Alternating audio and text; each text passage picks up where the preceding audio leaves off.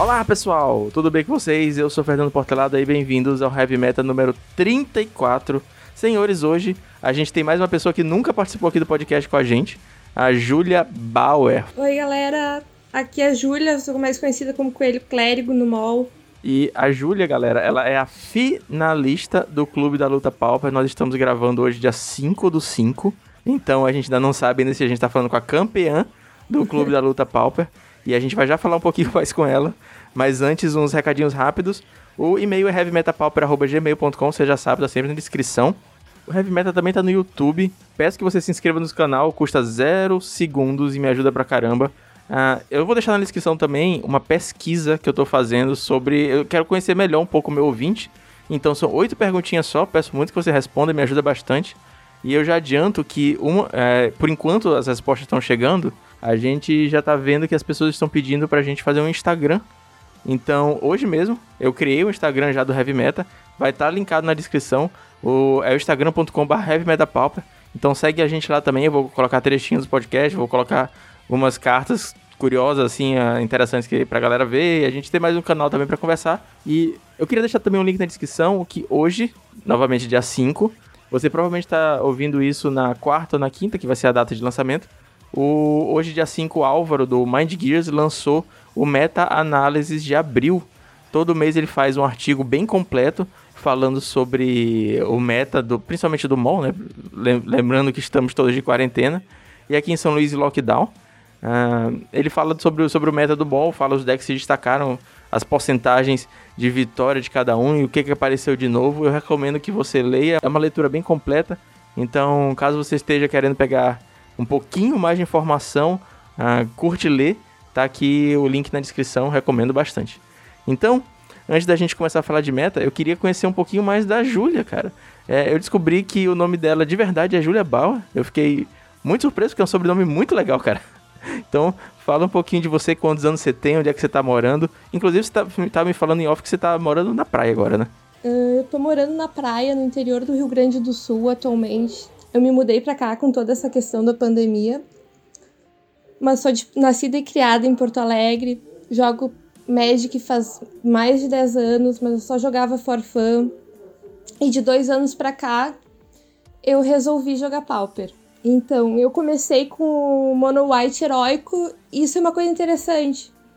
Eu comecei com o deck não porque eu gostava do deck ou porque eu conhecia muito o deck, mas antes da hype, era um dos decks mais baratos do formato, se não mais barato. Peguei e comprei o deck sem os showmanos e falei, eu vou jogar. E, e é assim que eu comecei no Magic.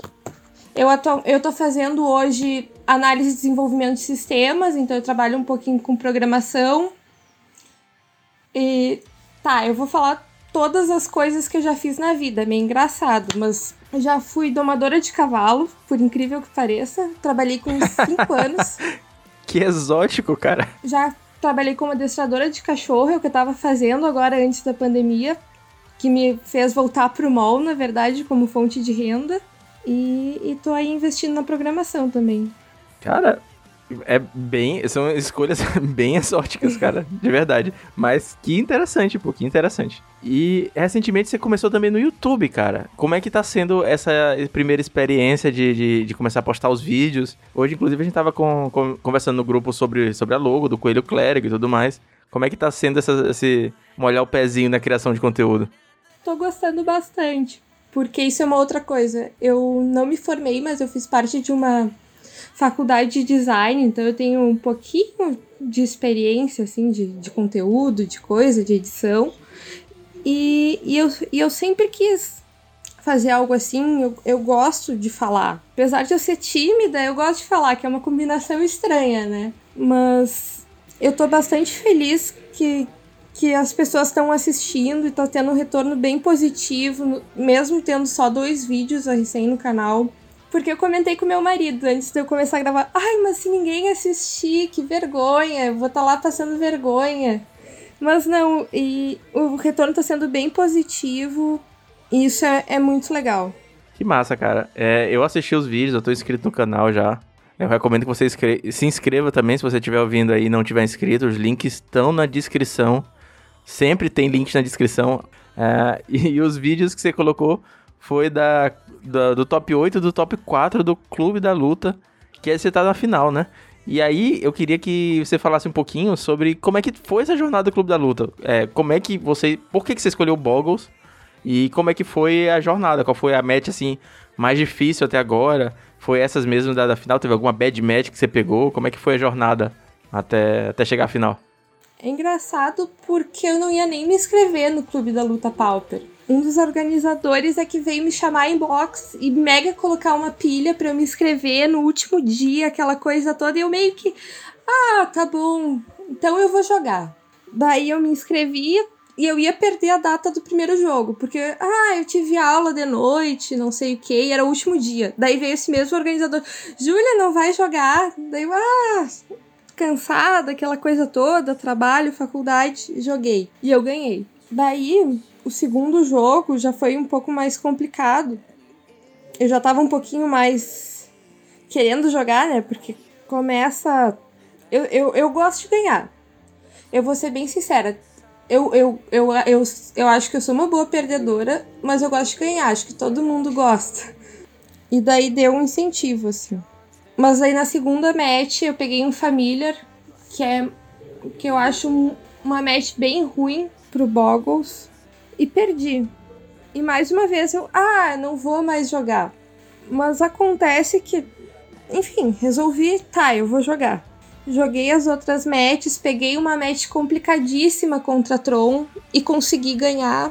Uh, e, e engraçado é que na match contra o Tron, uma das mãos tava 1-1 contra o Sam Pop, que é um italiano que também estava jogando o Clube da Luta. Daí no terceiro jogo eu me liguei acho que a 5 ou 4. E eu, bom, né? Contra Tron, é isso aí. Acabou pra mim aqui o, o Clube da Luta. Foi bom enquanto durou, mas eu comprei absurdamente bem. A minha mão, apesar de estar com 5, era uma mão relativamente rápida, com armadura etérea. Comprei bem, veio exatamente o que eu precisava e consegui, em pouquíssimos turnos, reverter a situação e ganhar.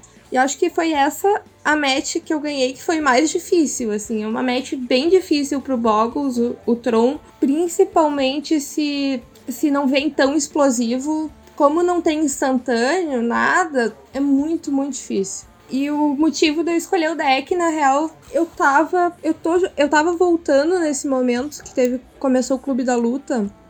Depois de uns dois anos sem jogar. Daí eu conversando num grupo que tem de Pauper.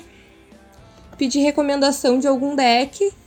E, e o Carlos, que é um grande jogador, um dos melhores jogadores do formato, certamente, me indicou essa lista do Kirblinks, eu acho que é o nome do, da pessoa que joga com esse deck, que foi um ganhador de um dos challenges com essa lista. E eu, tá bom, vamos pegar essa lista. Não, nem pensei muito, assim, não tava muito disposta a pensar lista e pensar mega estratégias e, e que cartas eu ia colocar. Mas daí foi isso. E foi. Então não foi muito pensado a, a escolha do deck. Você já tá testando as cartas novas de Ikoria? Eu tô vendo todo mundo já jogando com o Hand True, né? A ca carneirada, eu acho que é o nome em português. A, a instantânea nova, que se a criatura tiver atropelar, o dano passa e tal. Achei. Foi uma adição boa pro deck, né? Ah, é, é, é uma ótima carta. Eu acho que com certeza vai ter um, um espaço no deck e vai ficar. Mas o engraçado é que eu jogo de Boggles no, no Clube da Luta, mas maior parte do tempo nas ligas, em outros eventos e, e tudo, eu tô jogando de Affinity, mas eu, eu sempre gostei de decks agro, né? Tem uma resposta e eu, eu não tenho muita paciência, para ser sincera. Inclusive, você falou que tá jogando de, de Affinity. Você jogou o Challenge no último final de semana e você fez, acho que foi top 15, não foi? Jogando de Affinity. É, eu, eu fiz top 15, acho que eu fiquei em décimo segundo. Comecei muito bem, conseguindo ganhar, inclusive de bully, de algumas decks e de algumas matches que não são tão favoráveis. E eu, meu Deus, cheguei 4-0 e pensei, só, pra, só ir pra frente, né? E daí, engraçado que eu mesma me tirei do, do top 8. Chegou a quinta match, eu jogando contra um Burn, 1-1. Um, um, eu sem querer dei Galvanic no meu próprio bicho. Puts. E eu tava com Fling na mão, a Tog no topo, com o suficiente para dar o mortal. Foi, foi bem. Pro meu emocional foi bem ruim, assim. E o cara jogou direitinho também. Sempre nem o que falar. Esses problemas de interface no mall é, é infelizmente não tem muito que a gente fazer, né? É uma coisa que jamais aconteceria na vida real. Você, sei lá, encostar numa carta e pronto, morreu seu bicho. Não, não tem como, né? É, é, é, é as coisas do mall, tem os miscliques e tem dessas, né? De um clássico de tu passar um turno inteiro sem baixar terreno, sem fazer nada.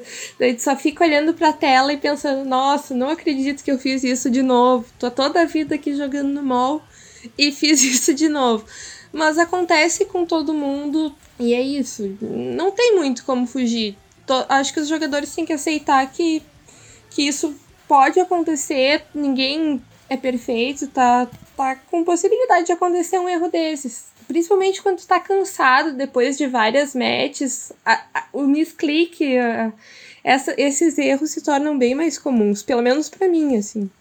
É, pior que comigo também. Eu venho comentando há várias semanas que eu tenho essa dificuldade de ter essa concentração no mall. É muita. É, é tipo a diferença entre você ler um livro no, no livro, né, no papel, e ler no, no celular e aparece uma notificação e você, tipo, se perde. Então eu tenho essa dificuldade de me prender no mall e já aconteceu assim de perder partida ganha, porque ah, estourei o mapa, God Hand, aquela baixar terceiro turno, Troma, o Drifter e, e Prisma, e aí eu clico na lente do Tron errado e me fode eternamente. Saca? Não tem o que fazer, na vida real jamais aconteceria. Mas é o que é. Então, é, novamente os links da, da Júlia vão estar na descrição. E vamos começar a falar de, de meta, porque novamente tivemos dois campeonatos esse final de semana.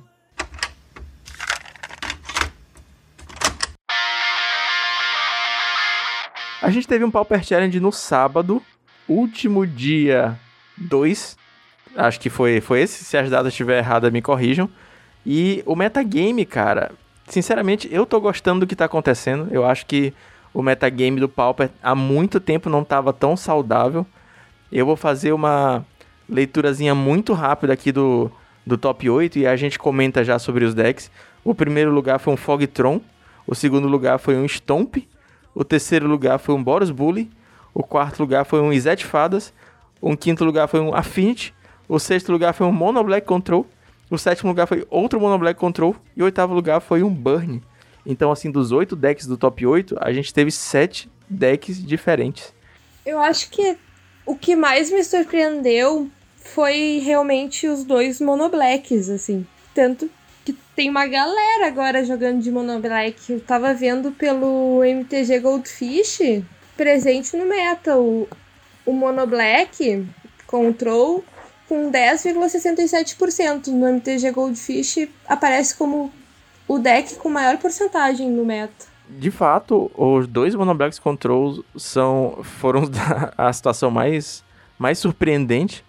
E eu entendo que ele esteja sendo muito presente uh, no MTG Goldfish, porque vários campeonatos uh, que estão acontecendo no mall esses dias são os campeonatos uh, grátis, né? Os campeonatos organizados independentemente. A gente tem o TPS no sábado, o Royale na quinta, o PCT na terça.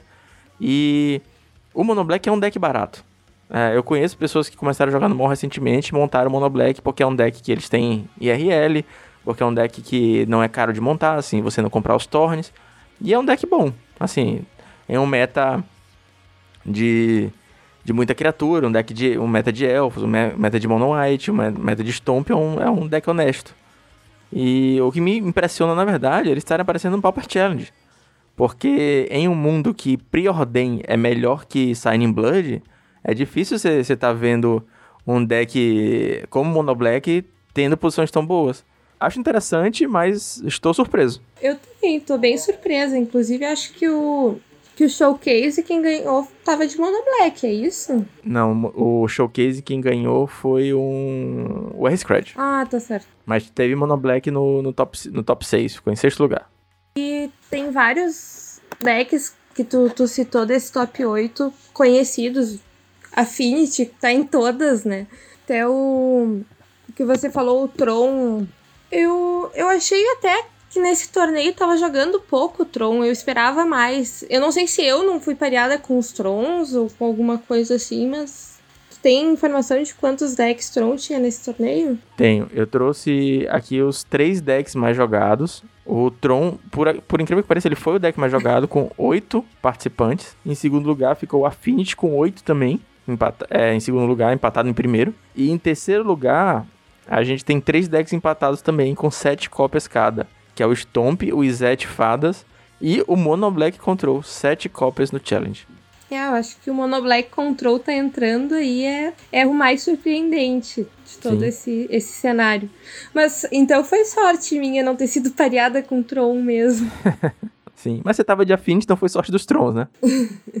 é, é, é, que eu não, não gosto muito de jogar contra Tron, porque, como eu te contei, eu não tenho paciência para esperar o jogo. Então, mesmo com a Fit, às vezes é um jogo mais lento, que eu vou ter que dar um fling para ganhar, sabe?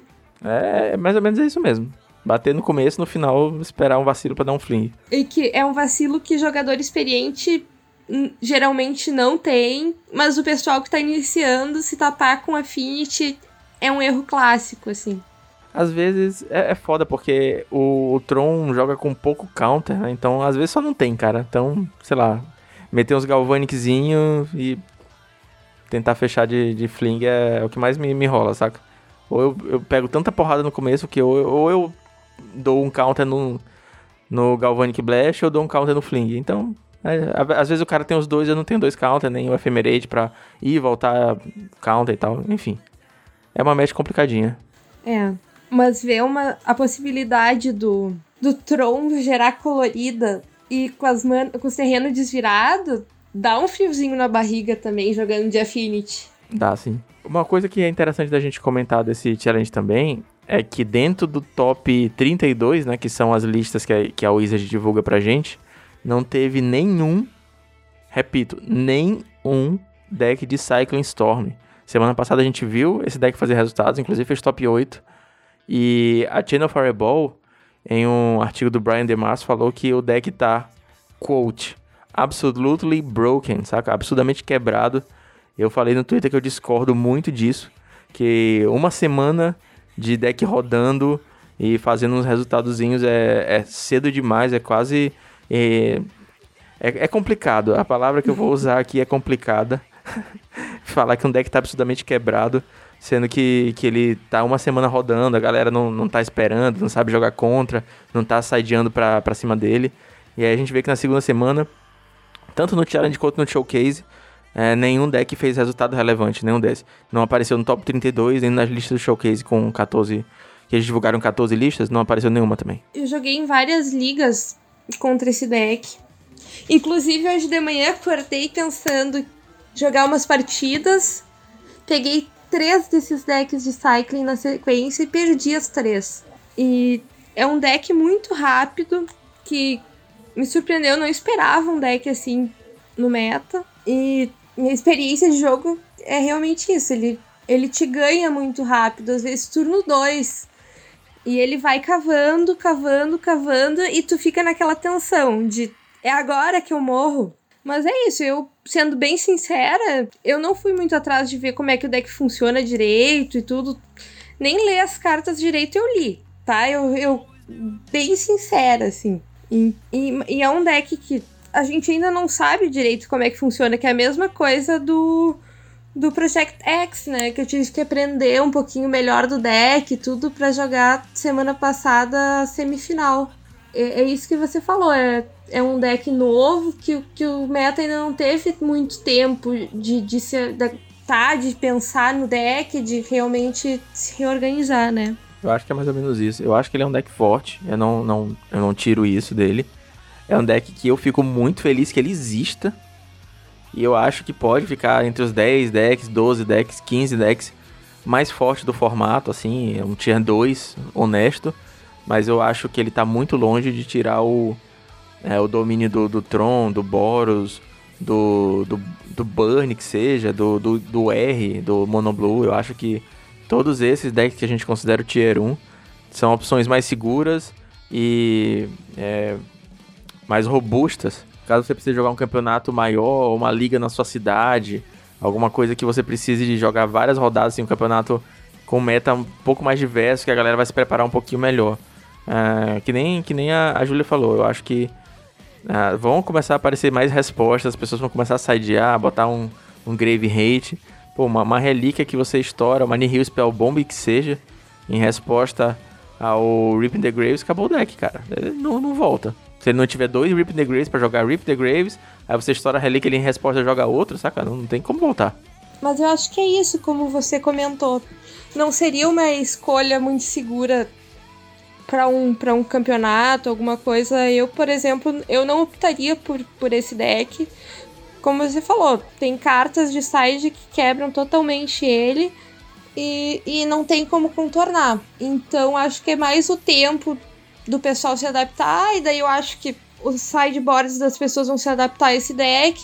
Esse deck vai perder força e vai ser realmente um deck que vai ficar mais mais para trás, que nem você tava falando. Vai ser um deck forte, mas não vai ser um deck tier 1. Sobre as listas desse challenge de sábado, você olhou alguma coisa interessante que você, você quer comentar? Eu vi que quem fez o top 8 de Affinity tava usando os as serpentes, sabe? Sim. Eu não tinha visto tanto assim no meta ultimamente, foi uma coisa que me chamou um pouco a atenção. Que eu que jogo um pouco mais de Affinity, tava vendo o pessoal não usando tanto. E ele usou três, então isso chamou bastante atenção. É verdade. Uma carta que a gente vê que conseguiu um espaço assim cativo nos Affinities foi esse Navigator's Compass, né? Que ganha um pouquinho de vida, que vira e corrige a mana. Acho interessante que ela esteja aparecendo. A gente tem visto pouco Batracoid, mas essa Navigator's Compass tem até aparecido bastante.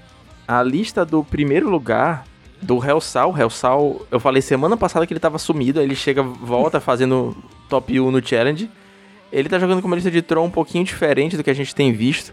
As listas de Tron chegaram num consenso, baseadas na lista do Adepto Terra, e o Hellsal voltou com uma coisa um pouco diferente.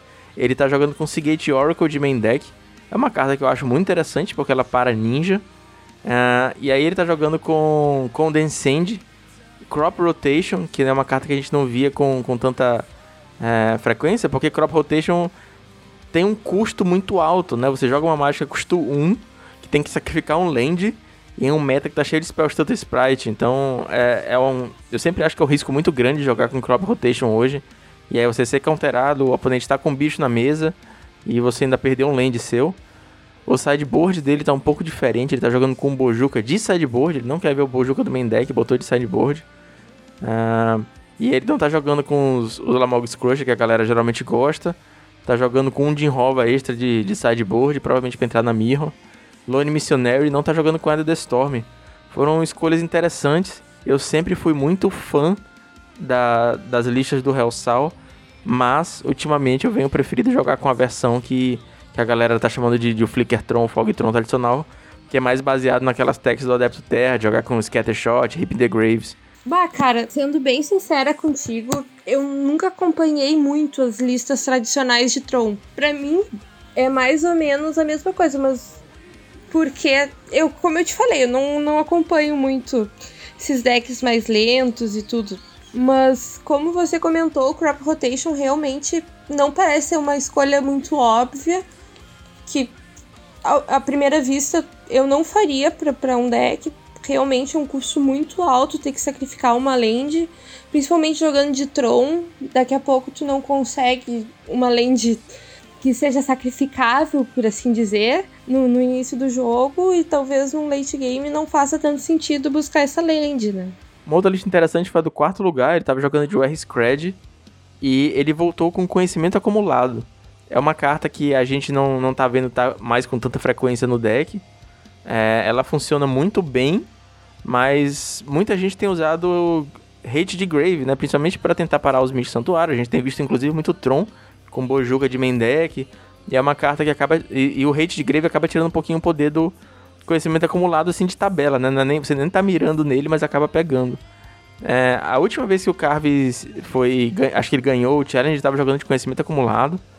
E aí ele falou que na Mirror, quando o cara não tá jogando conhecimento acumulado, ela é muito boa, porque às vezes final do turno você compra três cartas, custa dois, instantâneo. É um valor absurdo que você tem, né? É, em, compensação, ele tirou é, Deprive, tirou algumas coisinhas assim. Ele tá jogando só com um Deprive e as listas um consenso em que se usam duas. É interessante a escolha dele, deu, deu bastante certo, ficou em quarto lugar. Hey, listen! Eu tô fazendo uma pausa rapidinho aqui só para avisar que a gente teve muito problema de internet durante a gravação e a gente acabou gravando o resto desse programa no segundo dia. A gente começou a gravar na terça-feira e tá acabando na quarta. Então, se tiver alguma diferença de voz, uh, a gente tá gravando de manhã, então todo mundo acabou de acordar. Peço perdão, mas o importante é que vocês sigam o conteúdo. Ah, eu acho que, que o Mono Black Control a gente tinha comentado um pouco, realmente deu uma subida e foi o deck que mais apareceu no meta do MTG Goldfish nas últimas semanas, né? E ele joga bem, acho que contra Tron, contra Fadas. É, o Mono Black ele joga bem contra Fadas, é uma match bem complicada. Contra Mono Blue, ele, eu acho ele bom até. Contra Tron, só se o deck vier muito curvadinho e depois do side com disrupção. Mas eu ainda considero uma match boa pra Tron, porque o Tron ele consegue devolver criaturas do cemitério e eventualmente ele dropa mais valor na mesa, né? Eu gravei um, um Heavy Primer com o Igor Coelho sobre Tron e a gente comenta um pouquinho essa match. Eu vou deixar linkado uh, na descrição. Tudo, tudo que a gente comenta eu gosto de deixar linkado na descrição. E tem uma trick no Tron que é basicamente um loopzinho de pulso of Murasa com barreira e eventualmente você consegue ganhar tanta vida que o Mono Black não, não, não vai te matar, né? Se ele não conseguir tirar seu cemitério. Basicamente você joga um Pulse of Murazo pra qualquer coisa. É, um Muldrifter ajuda absurdos. Aí depois você joga a barreira, devolve o Pulso de Murasa. E aí o que ele quiser matar, você vai jogar Pulso de Murasa na barreira, barreira, Pulso de Murasa. E aí, tipo, já foi 12 de vida, 15 de vida, 16 de vida, é absurdo.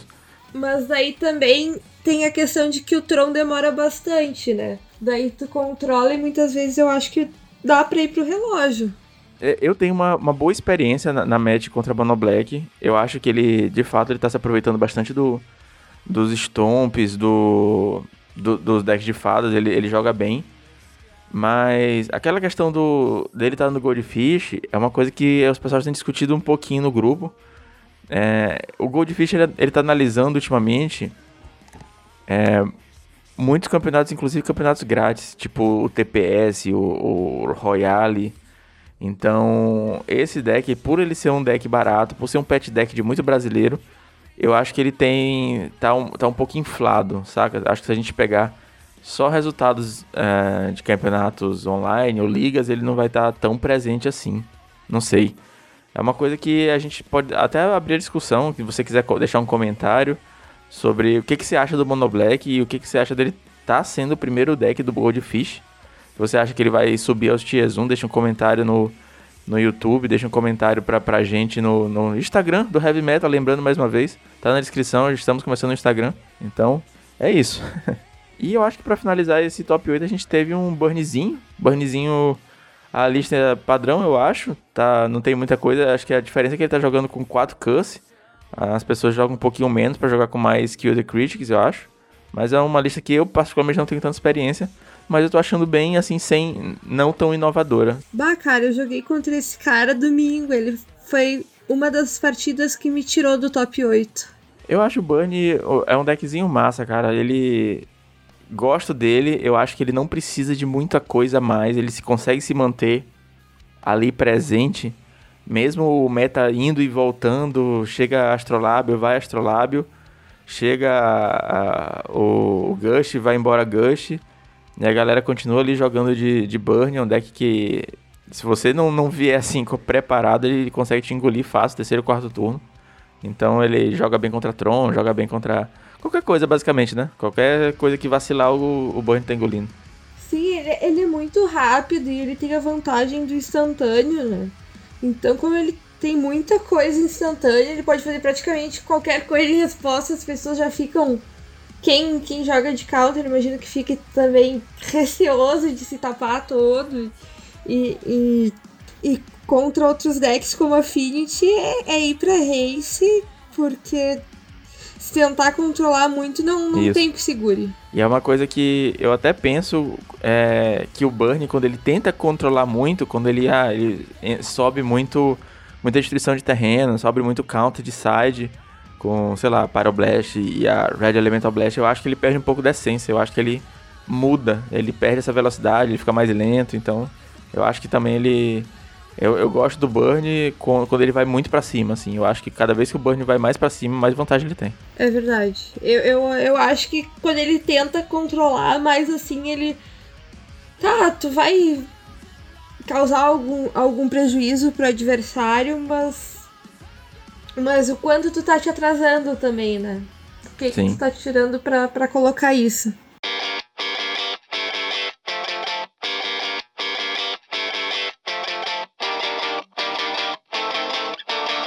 Agora comentando um pouquinho da, do segundo campeonato que a gente teve no final de semana, ele foi um Pauper Showcase. O Showcase é aquele campeonato que você precisa de qualifier points para fazer parte. Então, você tem que fazer vários 4-1s, 5-0s para poder farmar os qualifier, qualifier points e aí poder entrar no campeonato. Então, é, é um campeonato que tem a nata do, do, do Pauper, assim, a galera que de fato grindou uh, é, para poder participar. E as listas, inclusive, são diferentes da, da lista dos challenges. Os challenges, por mais que tenham 100 players, a Wizard divulga top 32 e do showcase ela divulga só top 14. Então a, a gente já tem um pouquinho menos de, de coisa para trabalhar.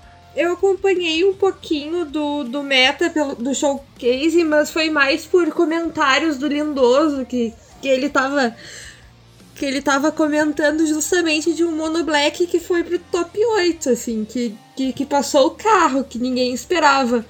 Que, que a gente tava comentando que, que o Mono Black é um, um deck de entrada, né? Sim. Mas, mas lá no, no showcase fez presença e de novo chamou atenção. É, foi surpreendente, né? A gente ter Mono Blacks no top 8 do, do Challenge do showcase. Uh, o que a Júlia tá falando é que o Léo Bertucci fez quinto lugar com o Mono Black. É uma lista que tá usando Divest, Durez de main deck, um Obliette só, então sobe a esperança para quem quer montar online. Uh, 20, né? 23 lands. E o interessante é que ele tá usando uma cartinha nova, duas na verdade, de side. A Faricas Libation, que saiu agora no último Teros que é uma instantânea custo 3, que você, o, você escolhe se o oponente sacrifica uma criatura ou se ele sacrifica um encantamento. Remoção de encantamento preta, comum, interessante. E ele tá jogando com Suffocate Filmes. Suffocate Filmes é a carta que acho que uma das que tá mais vendo jogos de, de Coreia, que é aquela que dá menos um, menos um pra todas as criaturas, tem reciclar 2 e é uma instantânea custo 3. Então é um Shrivel custo 3 que com uma mais você você pode virar instantânea e tem um reciclazinho, né? Então, uh, esses são alguns detalhes da lista do, Léo Bertucci. Essa carta realmente acho que é, é, um, é um acréscimo pro deck bem legal. Mas realmente, e, e para quem tá começando, se a pessoa só tem um bilhete, tu consegue substituir ainda por outra carta, alguma coisa mais barata, para realmente dar o pontapé inicial para começar no Magic Online Uh, às vezes vale mais a pena não se prender muito numa carta mais cara, alguma coisa, talvez não jogar uma liga direto, jogar uma fila, alguma coisa assim, porque realmente tá pesado o dólar, né? Uma coisa que a gente tem a vantagem agora de que tá rolando muito campeonato, é, os, os, campeonatos grátis, até os campeonatos de um Tix, então a pessoa consegue ter um, um pouquinho do, do ambiente competitivo sem ter que pagar os, os 10 ticks, né? Ou sem play points, então ela consegue, em vez de pagar 50 reais, ela, sei lá, paga 5 para jogar um campeonatozinho, ou então joga um campeonato de graça. E o nível desse campeonato e o, o nível e o meta desse campeonato, eles estão é, bem diferentes, né? Tá uma coisa. É, o nível tá alto, tem uma galera que tá grindando esse campeonato direto. E tem decks que você tem que se preparar. Ó, você vai jogar o, o TPS, por exemplo, você tem que jogar, se preparar contra Mono White e Mono Black, porque tem bastante. São decks de entrada, né? Sim. E nem por isso deixam de ser decks bons, decks tier 1, tier 2, então a galera consegue fazer resultado real com esses decks. Cara, eu, com Mono White eu cheguei dois anos atrás a ficar acho que duas semanas na liderança das, das ligas lá de vitórias com o Mono White. Sensacional. Sim, e, e, as pessoas às vezes pensam, ah, não é tão bom, alguma coisa, mas, mas realmente, às vezes eles conseguem embalar e ser decks competitivos, são, decks bons. Claro que às vezes fica mais condicionado às matches, tem algumas matches muito ruins para esses decks, mas, mas é paciência, né? Não vai ser que nenhum Affinity que nenhum jogo tu começa perdido. Com Mono White, por exemplo, se tu pega contra um Boros, tu não volta. É muito, muito difícil ganhar essa match. É, é o que, é o que me disseram. Tem um amigo aqui na cidade que ele joga, joga bastante Mono joga muito bem.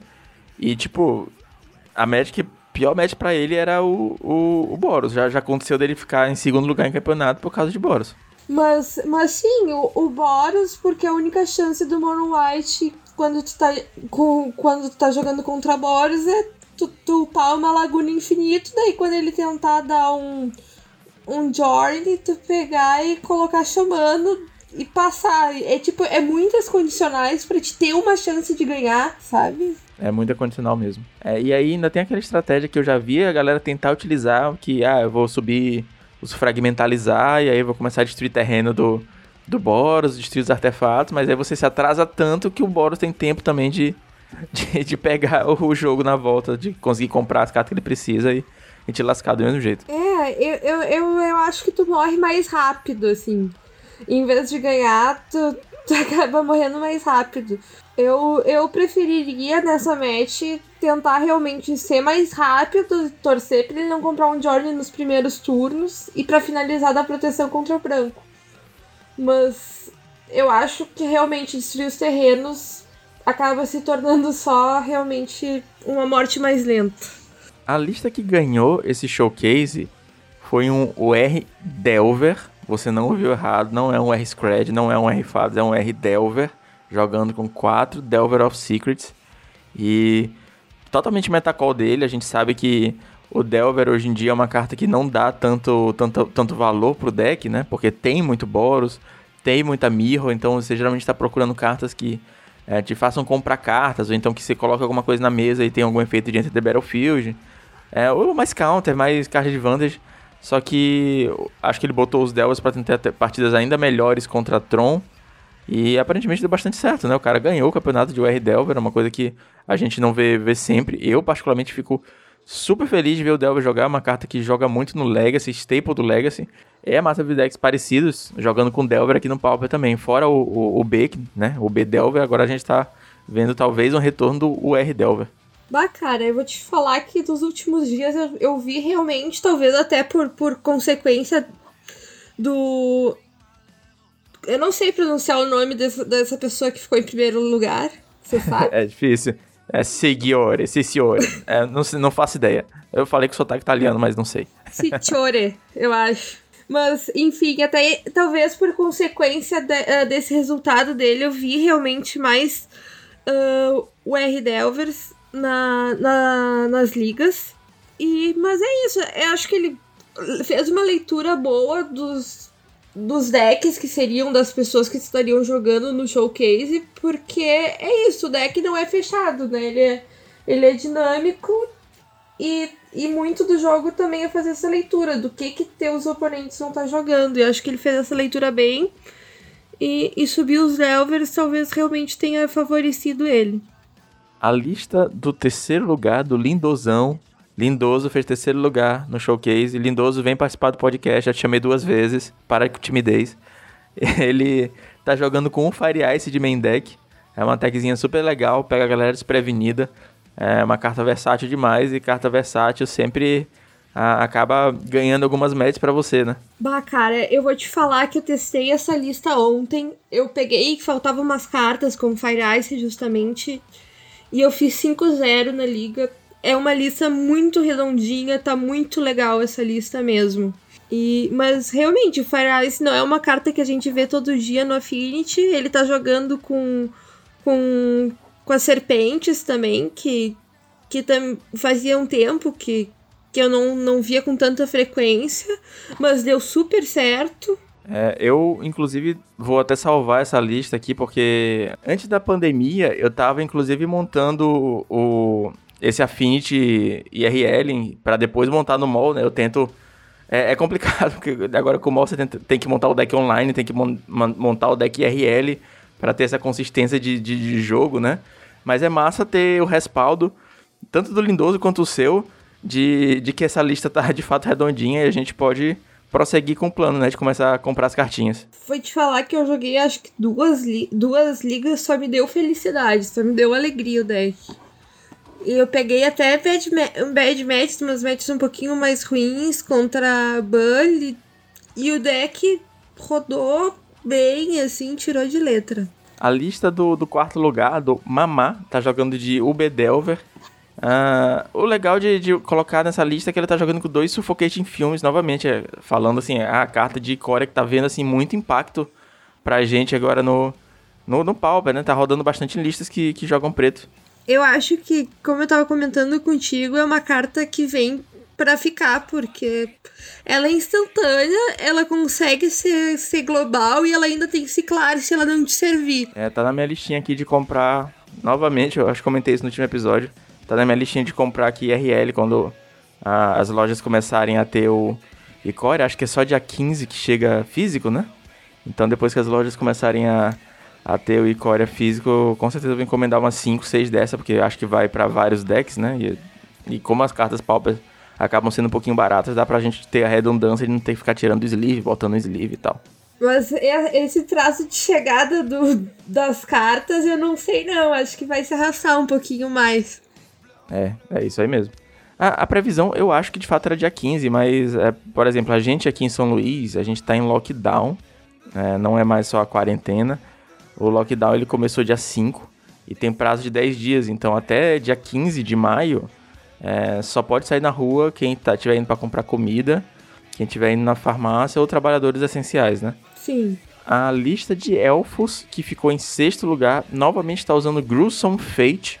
É, é aquele sorcery custo 3, que cada oponente perde um ponto de vida para cada criatura que você controla.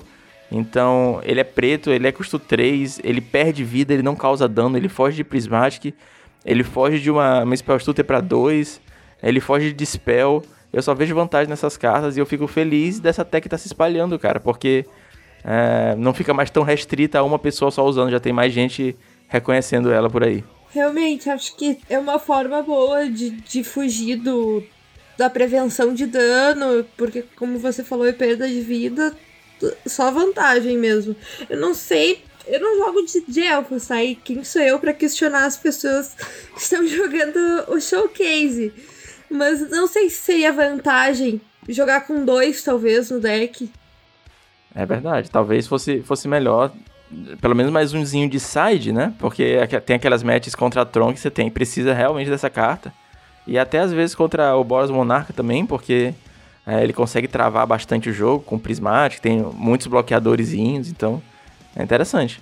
Não sei se com. Ah, contra, contra Tron, porque ela não é instantânea. Talvez contra Tron eu preferisse usar um Fling. Pra, porque no sentido de que vai subir o Elvish Vanguard, ou, ou vai uh, dar mais X mais X com o Timber Watch Elf. E daí tu consegue velocidade instantânea que, que, que um Tron não vai esperar de um elfo. Eu acho que talvez fosse mais vantagem. É, quando eu tô jogando de Tron contra elfos, eu, eu subo counter e eu tava acostumado a subir de spell esperando a instantânea. Esperando o, o Rastus Ten, esperando alguma coisa assim. Esperando até de spell do, do, do, elfos. Aí eu sabia que eu tinha duas coisas para anular. Uma era essa carta e outra era o Viridian Logbow, né? Sim. Então, agora com, que, com Gruesome Fate, e antes mesmo com, com Mob Justice, eu já tava meio preparado com Proibir. Acho que às vezes o, você começa a ter que fazer muita coisa. Ah, vou comprar carta, vou bater como drifter, vou flicar aqui, depois eu vou devolver e tudo mais. É, aí você deixa só um Proibirzinho e você acaba esquecendo que o Gruesome Fate também tem que entrar no, no kicker do Proibir. É, Sim. eu não sei, sinceramente faz, faz tempo que eu não, não, não jogo essa match contra elfos, não, não é uma coisa que eu tô encontrando bastante. Na verdade, eu não tô nem jogando bastante esses dias. É, mas é uma técnica massa, cara. Foge fácil de prismática, a gente tá com bastante bully no meta.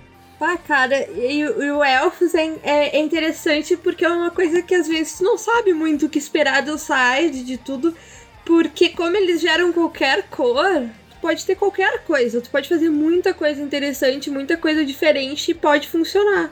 Em sétimo lugar, a gente teve uma lista de Boggles do ProBoss ZCZ. E, cara, não vou comentar a lista de Boggles na presença da Júlia, vou deixar ela falar aí. ela manja mais que eu, finalista do Clube da Luta. A lista dele tá bem parecida com a minha, do, do Clube da Luta, justamente. De main deck, eu só assinalaria que ele colocou Run True, que foi uma carta que eu não coloquei ainda quando, quando iniciou o Clube da Luta. Porque meio que não existia época. É, acho que esse pequeno detalhe influenciou, mas tá realmente bem parecida de main deck. Eu acho que, não sei se eu já comentei, mas a lista que eu tô usando é do, do Kirblinksy e de Side. Tá bem legal também, tá parecido. Dá pra ver que também o, Bo, o Boggles é, um, é outro deck que dá pra, pra colocar várias cores de Side. Que, que dá pra funcionar, que dá pra usar Dispel, dá pra... Eu coloco um Fling no, no Side, que é uma carta que eu gosto muito. De verdade. O Fling, pra mim, qualquer deck praticamente que tem um bicho que tu consegue dar, dar um fatal, se tu conseguir dar um, dar um Fling, tu coloca o Fling no main deck. Porque as pessoas, às vezes, elas, elas se tapam. Ela, é impressionante. Tem um pouquinho de paciência e, e recompensa. Mas de diferente, ele, ele tá usando Port Standard, que é uma carta muito boa pra Mirror e pra Mono White. Eu não sei se eu teria colocado no showcase. Pelo menos uma, acho que sim. Mas dois, considerando que eu acho que não tá tão presente no meta, o, o, o, Bo, o Boggles e o, e o Mono White, não sei. O estandarte, ele joga bem contra elfos também, porque o Kyrion Ranger, é, ele tem que dar alvo no, na criatura alvo, né? Então você tem que é, dar alvo, não pode desvirar os seus elfos. E o Timberwatch também. Então a criatura alvo, você não pode dar alvo do Timberwatch nos seus próprios elfos. Você tem que ficar dando estandarte pra, é, talvez atrase um pouquinho o jogo, o jogo do elfos. Eu não sei como é que é a match do Boggles contra elfos, mas vai que ele tava esperando também é, essa tag para pro side do contra, contra o elfos de Boggles. Como é que como é que funciona bem essa match? Tu tem total razão. o, o Port Standard é uma ótima carta contra elfos. Obviamente é uma match que com, com Boggles tu precisa conseguir dar trample, porque o cara vai ter infinitas criaturas para blocar, né? Uh, de preferência ganhar vida, porque lembrar que ele vai estar tá batendo, provavelmente tu vai estar tá com uma ou duas criaturas em jogo e ele vai estar tá com muitas. E, e realmente o standard ajuda tanto para ele não desvirar as criaturas que ficam ganhando vida e te atrasando o teu jogo, te atrasando o letal, quanto para realmente ele não usar o. Qual é o nome? Tiberwatch Elves. Exatamente, esse nome que você falou. realmente, faz total sentido. E eu acho que ele tá se preparando tanto contra essa match que, assim, o side dele tá usando cartucho preto, que dá menos um, menos um pra uma, pra uma criatura do oponente. Então ele já consegue matar um elfinho ali. Ele tá usando cartucho verde, que faz lutar, tá com um de cada. Então ele também consegue bufar o bicho e matar um elfo problemático. Uhum. E dois Electric, né? Então, cara, é muito hate contra os bichinhos. É, eu acho que ele não. Ele deve ter perdido pra algum elfo, alguma coisa assim. Ele. Daí ele hoje não vai acontecer. É, eu sei como é que é. Sei, sei como é que é esse ódio. Tem os gutshots também, que daqui a pouco no início ele consegue impedir que o cara gere muita mana. E pode impedir que ele ganhe vida. Que também é uma carta valiosa. Pode crer. Verdade, tá, tá muito preparado ele. Vai, troca o deck todo. Tira os bichos e vai só de contra-elfo. Ah, eu diria até que, que realmente o side dele tá. O que ele mais tá preparado é contra elfo. Finalizando o top 8, a gente teve uma lista de Red Deck Wins. Não foi um Burn, foi um Red Deck Wins. É sensacional, é um deck que eu adoro. Eu tenho ele no, no papel. Eu acho ele muito divertido. Você, assim, você assume que os goblins não pensam e você ataca. E foda-se. o cara que se vira para defender.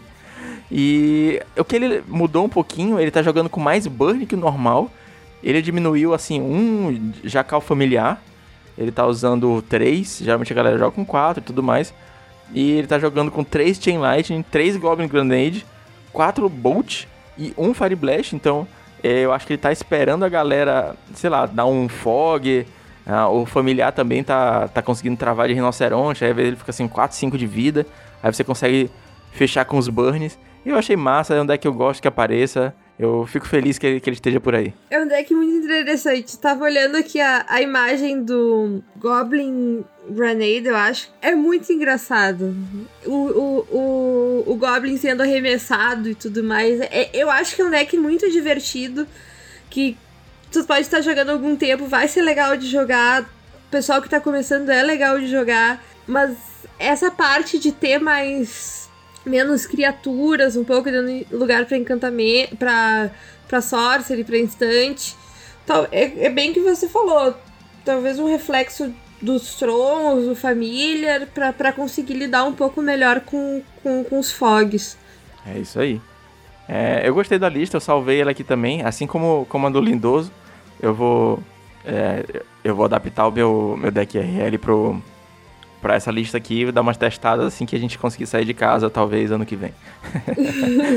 é isso, a gente conseguiu comentar o, o, as listas, o metagame de dois campeonatos. Uh, e final de heavy metal a gente tem uma indicaçãozinha de metal.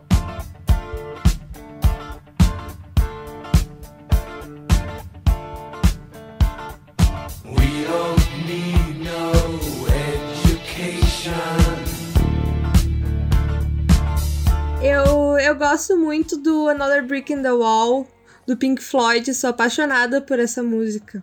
É sensacional? É sensacional. O Pink Floyd, cara, é uma das bandas, assim, que moldou tudo que a gente tem hoje em questão de música, saca? Acho que naquela época que tudo era mato, tava ali o Pink Floyd, o Led Zeppelin, o Black Sabbath, todo mundo fazendo um trabalho que ia construir as bases de tudo que a gente escuta hoje. Então, é, se você aí tá, tá ouvindo o seu Dream Theater, como eu ouvi muito, é, você tem muito a agradecer a Pink Floyd também, cara. É, é tipo, essas bandas clássicas não, não tem nem o que, muito que comentar. É, é incrível o que, que elas fizeram. E até hoje todas as músicas são muito relevantes. Não tem nem o que comentar, minha banda favorita. Você já ouviu aquele álbum que é um Pink Floyd versão reggae? Um reggae? O nome do álbum é Dub Side of the Moon. Ele é uma versão dub reggae do, do Pink Floyd, das músicas do, do Dark Side of the Moon. E é de uma banda chamada Easy, Easy Star All Stars. Então fica essa recomendação também aí. É, vou deixar uh, Another Brick the Wall e vou procurar inclusive um Dub Side of the Moon e vou deixar linkado aqui na descrição. Na playlist colaborativa do Heavy Metal, que todas as músicas que foram indicadas na história do podcast estão lá. Show! Não, muito interessante isso. Eu, eu com certeza vou escutar a tua, tua indicação. Nunca, nunca escutei, não. É, finalizando o podcast, eu, eu, queria muito agradecer a Júlia pela participação e pela incrível paciência que ela teve. A gente foi muito difícil gravar esse podcast. A gente começou em um dia, a gente acabou no outro, a gente foi pro Discord, a gente foi. A gente tá gravando o telefone, a gente tá numa ligação telefônica interurbana, gravando esse podcast. Júlia, obrigado pra caralho, foi sensacional. As portas estão abertas, assim.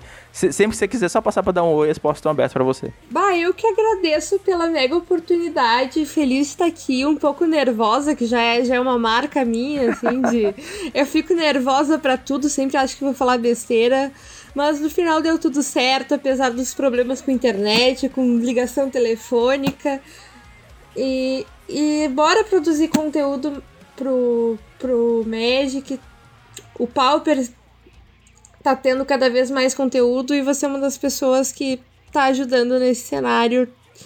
Muito feliz mesmo de ter recebido esse convite e poder participar de um, de um, de um podcast tão legal como que você está fazendo no Heavy Metal. Eu agradeço também, muito obrigado. E todos os links da Júlia novamente estão na descrição. Muito boa sorte na final do Clube da Luta. A gente não sei ainda o resultado, a gente tá gravando. A gente começou gravando dia 5, tá acabando dia 6. Mas, e você talvez esteja ouvindo dia 7. mas a gente ainda não teve a final. Boa sorte na final. É, aconteça o que acontecer, a trajetória foi incrível. E com certeza a gente ficou com mais uma produtora de conteúdo pra gente, quem ganha é todo mundo. Obrigada. Valeu, galera. É isso aí, galera. Até semana que vem. Não esqueça de dar uma olhada no Instagram, responder a pesquisa, seguir o Heavy Metal no YouTube, mandar e-mail para heavymetalpau.gmail.com. Os recados estão maiores, mas é isso. Valeu, falou.